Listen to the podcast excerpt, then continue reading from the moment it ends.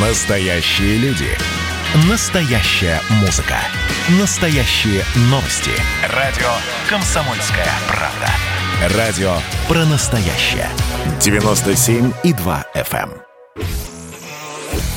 Хроники Цыпкина. Известный писатель ведет аудиодневник специально для радио «Комсомольская правда». Каждый вечер Александр включает диктофон и записывает свои мысли о самом ярком событии дня. По пятницам эти хроники без купюры цензуры звучат в эфире. Хроники Цыпкина на радио «Комсомольская правда». Понедельник. Ну, разумеется, День Победы. Много, много дискуссий. Жаль, что все-таки нас до сих пор это не стало вот абсолютно единым таким а, порывом. Ну, вот, несмотря на, опять же, действительно большое количество тем, о которых можно спорить, ключевой факт, он не, никак не меняется. Вот это победа, и вот я хотел бы вот о чем сказать. Понятно, что в копии сломается больше, чем в Куликовской битве. И я, кстати, в разных так сказать, холи, холиварах, занимаю разные позиции. Вот, и относительно начала войны, и э, там, репрессий до, неважно, все, все это и так понятно. Я о другом. Вот, потому что занимать разные позиции нормально для такой темы, с учетом психической нестабильности радикалов с обеих сторон. Ну вот вопрос, который часто возникает у, скажем так, критиков масштаба празднования. Не самого даже дня, а критиков масштаба празднования. Это. А чего вы все там гордитесь событиями? 75-летней давности уже давно что-то новое нужно было как-то изобрести для гордости. Я вот что думаю. Вот с точки зрения жизни одного человека, 45-й ну, год, он и правда был давно. Ну и, казалось бы, к рожденным, к примеру, в 2000-х особого отношения не имеет. Но если мы рассматриваем не свое краткосрочное и в чем-то бессмысленное прозябание, а жизнь этноса, этноса целиком, который исчисляется тысячами лет, ну, хорошо, не тысячами, тысячи, полторы, две в среднем, да, этнос, наверное, если особенно э, почитать книжки умные, э, то ситуация кардинально меняется. С этой точки зрения война закончилась совсем недавно. Ну, к примеру, там, по меркам моего 45-летнего существования, вот пару лет назад, это если перевести э, возраст этноса в мою жизнь или наоборот. Ну, понимаете, да, о чем я говорю? То есть, самое масштабное свершение нашего народа, высшая точка проявления его силы духа, по сути, выполнение его космической миссии, а уничтожение фашизма тянет на десяток миссий для любого этноса. Случилось, ну вот, вот, вот считай, вчера. И я что-то не уверен, что в ближайшие лет 500 у нас будет общенародный поступок такого масштаба. Э, во-первых, надеюсь, больше не будет таких войн. А совершить что-то равноценное, как это ни странно, может, там покорение других звезд, э, но это все равно все-таки требует там, героизма одного, двух, десяти человек. А вот тут не факт, что мы войдем чем-то еще так масштабно в общемировую историю. Вот, э, да и надеюсь, что больше не будет таких войн, повторюсь. Греки же они гордятся, там, не знаю, Македонским, Аристотелем. Будем честны, с тех пор соразмерного в Греции ничего не случилось. Но они этим вошли в аналы. Я не хочу сравнивать, но победа над Гитлером, который реально мог превратить весь мир в один большой концлагерь, но она значит для цивилизации все-таки, мне кажется, больше, чем завоевание Александра Филипповича. Так что, мне кажется, правильно в этот день э, не только, понятно, поминать погибших, а, а гордиться. Мы часть этого этноса. У нас очень много есть черных страниц в истории. А, а есть вот, вот такие подвиги. Черпать силы в этом. А, делать все возможное, чтобы такая война не повторилась, но тем не менее Э, это достижение вот этого огромного организма, к которому мы все имеем отношение. И мне кажется, вот конкретно 9 мая можно и дискуссию настолько а, острую приостанавливать насчет, э, понятно, большого количества вопросов, которых вызывают и критику, и настороженность, и а, переживания, и сочувствие. И, повторюсь, абсолютно здраво смотрю на войну как на очень не черно-белую историю. Вот. Но чем еще российский народ так войдет в мир? Тем, что остановил фашизм. А при всем либерализме я считаю абсолютно неверным сравнивать фашизм и советский режим. Все-таки это были, как мне кажется, по масштабу тьмы несопоставимые а, два явления в мировой истории при всем понимании сталинских репрессий и ужаса того времени. Вторник. Понятно было, что не отпустит, не отпустит меня историческая тема. После вчерашнего заявления, а, потому что я в Инстаграме аналогичный текст написал, а вот, как сегодня, я думаю, сделаю, разумеется, разверзлись как хляби небесные, и началось. И началось э, все то, что я пытался в людях примирить, естественно, вылезло наружу. Не знаю уж почему, либо в силу в целом большого напряжения в обществе и по политическим, и по экономическим причинам, либо внутри людей просто накопилось уже достаточное количество агрессии. Ну вот, и, как сказать, как, в общем, повторюсь, как и следовало ожидать, появились все равно сумасшедшие и устроили, как и называют, the срач, в том числе на тему помощи союзников. Все в Инстаграме, как вы понимаете, сплошь дипломированные доценты Википедии и кандидаты э, сетевых наук. А, версии разные. И от, от того, что союзники вообще не воевали, вообще не, вообще не воевали, только поставляли нам туалетную бумагу. Вот так. И все до тезиса о выдающейся роли французского сопротивления в сражении под Прохоровкой, к примеру, я сейчас, конечно, утрировал. Но в целом действительно радикальная, абсолютно не имеющая никакого отношения к истории позиции. Повторюсь, от того, что да вообще они не при делах были, и все забывают, что и э, битва за Атлантику была э, еще чуть не до того, как началась Великая Отечественная война, и э, на Тихом океане американцы воевали героически, кстати, и в том числе, то, что у нас не напала Япония, нам очень помогло в свое время. Да и в Африке с Ромелем, гениальным немецким полководцем, тоже не дети воевали. Вот, соответственно, нельзя сказать, что уж совсем не имело никакого отношения к реальности фраза о том, что союзники помогли. Я молчу про ленд-лиз, вообще молчу про него, там действительно огромные поставки были. До э, фраз о том, что ну так что мы все вместе э, в равной степени победили фашизм, э, и без союзников э, никогда бы мы вообще все не справились, э, и в равной степени мы бы без них, и они без нас. Но мне кажется, все-таки, так сказать, некорректно ставить знак равенства между погибшими у нас э, десятками миллионов при всем том, что даже э, наши собственные а, просчеты и ошибки в этом виноваты. Вот. Но, тем не менее, действительно, любого историка спроси, конечно же, хребет э, и экономики, и э, военной машине вермахта был переломан на, на Восточном фронте. И мне как-то удивительно при открытых источниках об этом слышать. Мне кажется, нужно справедливо, уважая подвиг и солдат всех стран, вот, ну, просто чисто даже математически признавать, что да, немцы потеряли на нашем фронте там, не знаю, миллионов семь, и, по-моему, миллионы потеряли на, всем остальном, на всех остальных фронтах. Вот. Справились друг без друга, не справились это вопрос настолько не имеющий отношения к, к сегодняшнему диспуту. Мне странно слышать. Но вопрос в другом. У спорящих у них вот недвижимость появится.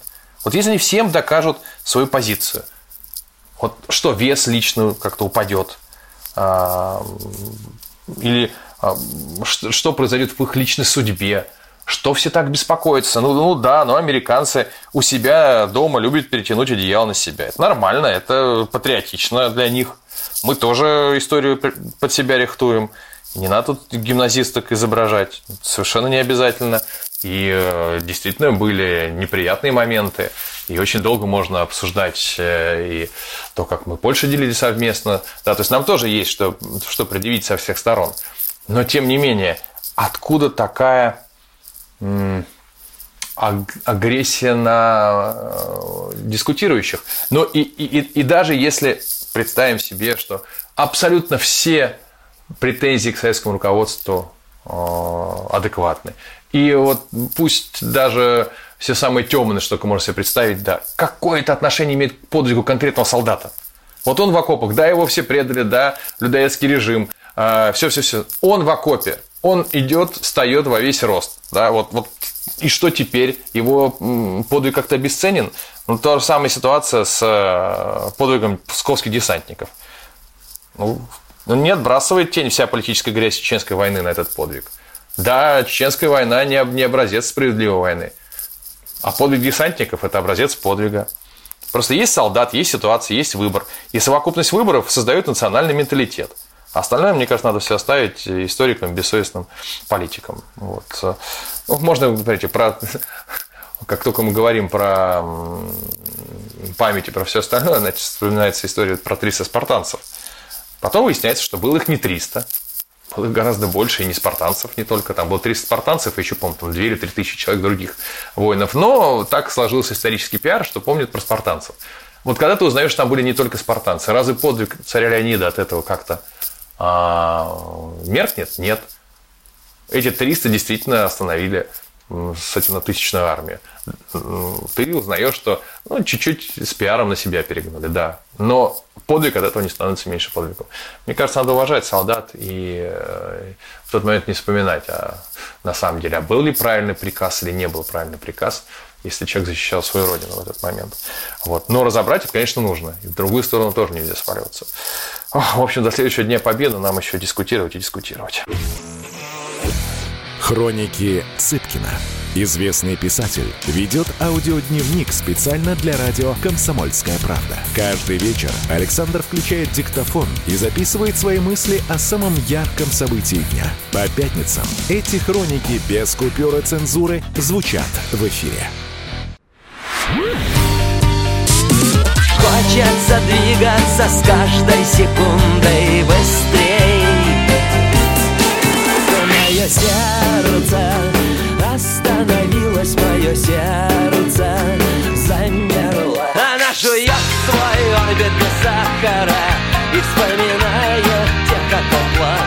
«Комсомольская правда». Радио поколения «Сплин». Хроники Цыпкина. Известный писатель ведет аудиодневник специально для радио «Комсомольская правда». Каждый вечер Александр включает диктофон и записывает свои мысли о самом ярком событии дня. По пятницам эти хроники без купюры цензуры звучат в эфире. Среда. Конечно, главная тема – это стрельба в Казани ужасающая,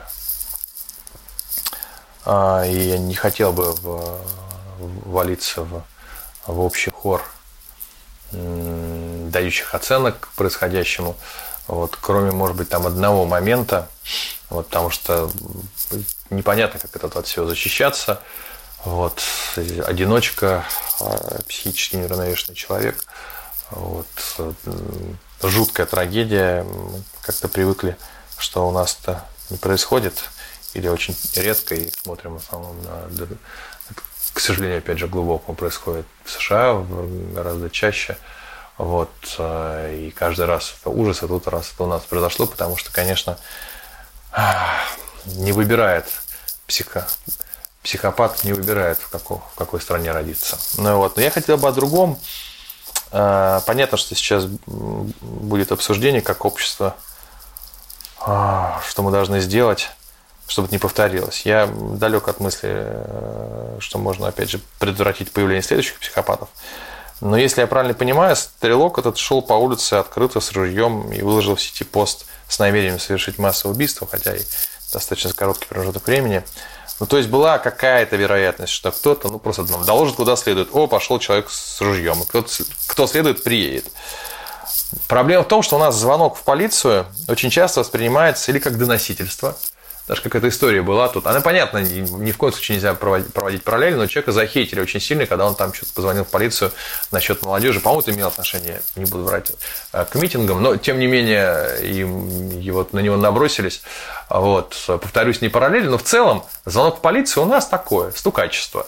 То есть, если твой друг вышел пьяный и сел за руль, то в Америке, в Америке люди сразу позвонят в полицию и скажут, вот едет идиот. А у нас нет, у нас это будет считаться предательством, вот, и сотрудничеством с властями. Удивительно, конечно. Вот. Либо это будет э, восприниматься как, да, э, слушай, менты все равно не приедут. И, к сожалению, я не помню, где-то Кемерово, да, это была ситуация, опять же, простите, если с городом ошибся, когда чуть ли не несколько часов вызывали полицию, в итоге никто не приехал, и женщину убили. Вот. Я могу сказать, что ну, никакого особо другого стопроцентно эффективного пути предотвращения таких жутких э, преступлений нет, кроме как, ну, не, не только это, но в целом это такой эффективный путь. Ну да, доносительство, можно сказать. И мгновенная реакция силовых структур на основе наказания за ее отсутствие. То есть вызов не приехал, э, и должно быть какие-то последствия. Особенно должны быть тяжелые последствия, если вызов не приехал, а там произошло преступление. Вот. Возможно, это приведет к какому-то ограничению личных свобод в контексте увеличения там, не знаю, количества камер, систем наблюдения. Вот. Э, понятно, что с нашей ужасающей историей 1937 года любое доносительство будет восприниматься остро, но давайте честно, мир сходит с ума так потихонечку. Не реагировать становится все сложнее и сложнее. Мне кажется, что мы постепенно будем жертвовать личными свободами ради безопасности всегда плохо, всегда, сразу могу сказать. Вот. Но выход это не то, чтобы не то, чтобы он есть. Вот, к сожалению. Ну, посмотрим, посмотрим. Четверг. Несмотря на то, что казалось бы, казалось бы, уже давно мы должны все привиться, не привились. И холивар по этому поводу не меньше, чем на тему Великой Отечественной войны или Второй мировой войны. Вот что могу сказать. Наше правительство, она вообще совершенно не знает собственный народ. Как нужно было поступить с прививками? Сообщить, что они будут доступны только депутатам и сотрудникам Росгвардии и блогерам-миллионникам. Все. А остальные в 2022 году или по спецквотам, который утверждает лично Путин, вот лично. Начался бы такой вообще крик вплоть до жалобы в Вашингтон. Через пару месяцев царь бы разобрался и наказал виновных, разрешил прививаться тем, кто старше 65 лет. Вот только им. Забурлил бы движ в ТикТоке на тему «Молодежь, не жалейте, сволочи».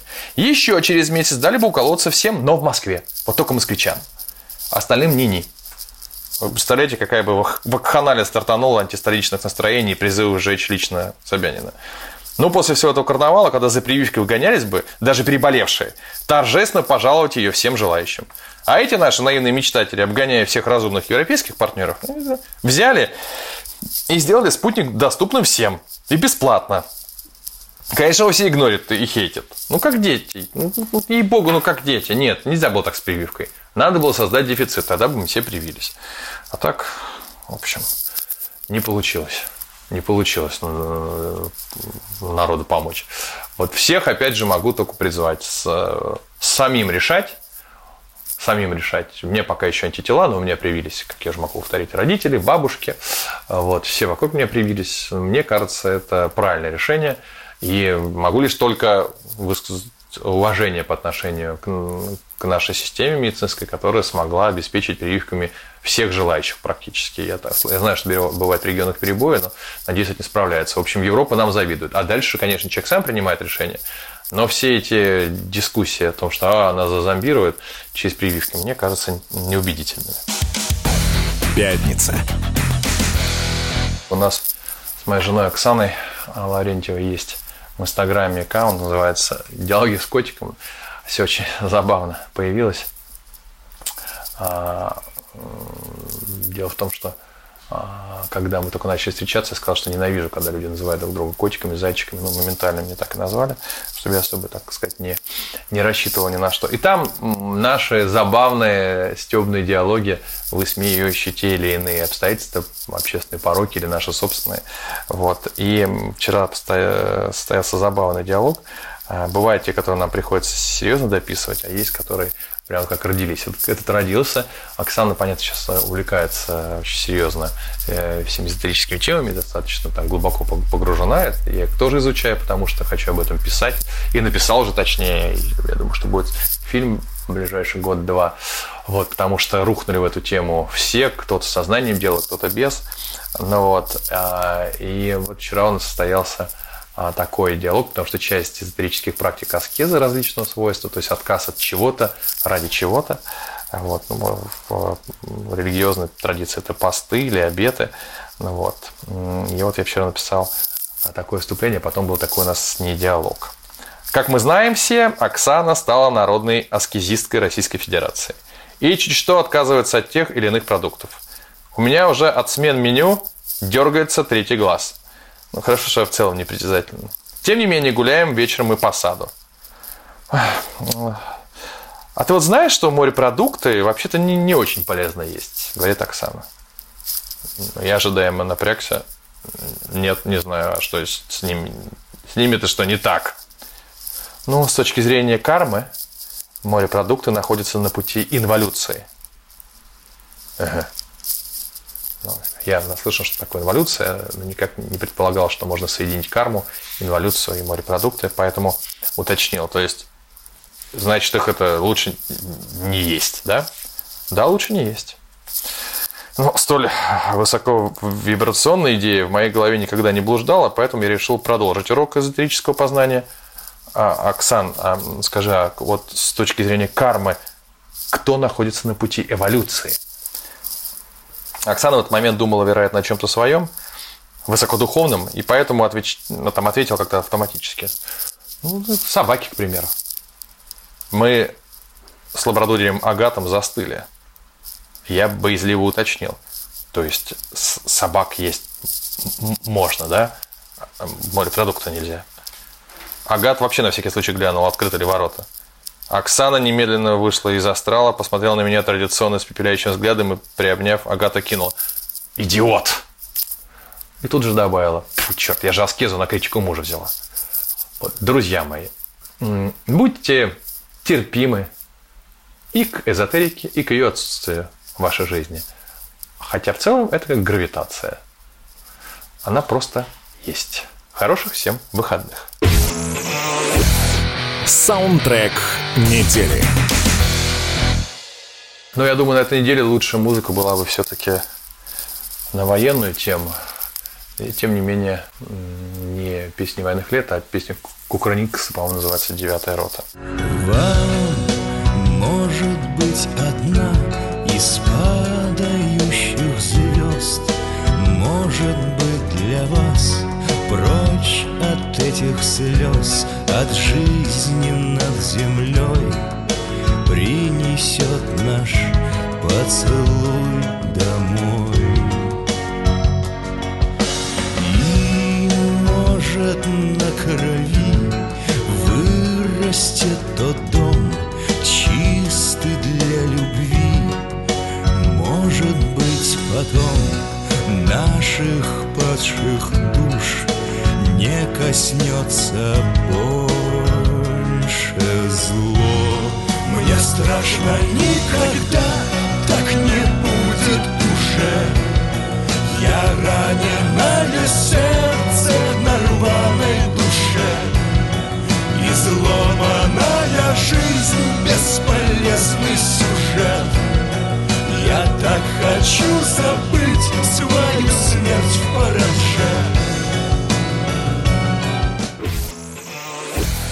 Хроники Цыпкина.